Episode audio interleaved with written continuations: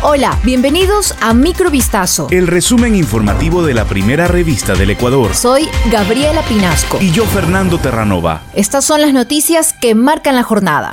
El fiscal Edgar Escobar llevaba 3.800 dólares en su vestimenta cuando fue asesinado por sicarios en el centro de Guayaquil. El comandante zonal de la Policía Nacional, Víctor Zárate, dijo que se realizarán investigaciones para conocer el origen del dinero. Según el uniformado, la suma de billetes en efectivo fue encontrada en un bolsillo del pantalón de la víctima y en su camisa. Por el asesinato del fiscal se dictaron medidas en contra de los dos implicados. Un tribunal dictó prisión preventiva para Samuel P. por el delito de sicariato, mientras que para el otro, menor de edad, se resolvió internamiento preventivo.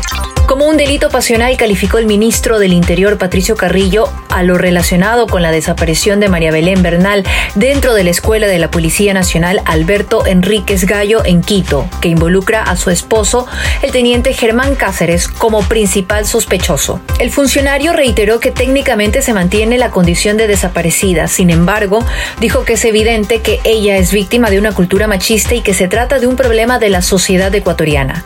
Textualmente, Carrillo mencionó, este es un delito pasional, es un delito que no se planificó y debió dejar muchos indicios, y esos indicios permiten hacer trazabilidad para encontrar culpables y a la persona. Respecto a la ubicación de Cáceres y el presunto hallazgo de su moto en el norte del país, cerca de Tulcán, el ministro no quiso revelar detalles, pero aseguró, estamos siguiendo las pistas, no estamos descuidando nada.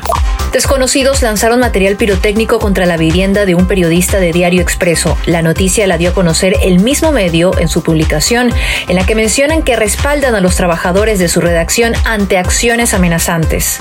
Y ratificaron que seguirán con su labor de investigar el uso de fondos públicos, independientemente de quién o a qué institución incomode, y recordaron que sus publicaciones priorizan las necesidades. El diario detalló que los dos tumbacasas cayeron al pie de la ventana y el otro de la puerta de la vivienda de uno de sus periodistas, buscando generar preocupación en el vecindario y en el gremio. La policía de Ecuador informó este martes de la aprehensión de tres miembros de su institución por estar involucrados en el delito de tráfico de municiones, cuando supuestamente intentaban ingresar casi 500 balas a la cárcel de la Tacunga de la provincia andina de Cotopaxi. Los agentes fueron puestos a órdenes de la autoridad. De su lado, la fiscalía indicó que practica las diligencias pertinentes luego de que estos tres policías fueron aprendidos anoche cuando uno de ellos trataba de ingresar 496 municiones de armas en su chaleco antibalas a la cárcel de la Tecunga, una de las más grandes del país. Ecuador tiene 36 prisiones y en algunas de ellas han muerto asesinados desde 2020 más de 400 reos en diferentes enfrentamientos entre bandas criminales rivales que se disputan el control interno de los centros carcelarios. La guerra en Ucrania, el desastre climático, la escasez de alimentos.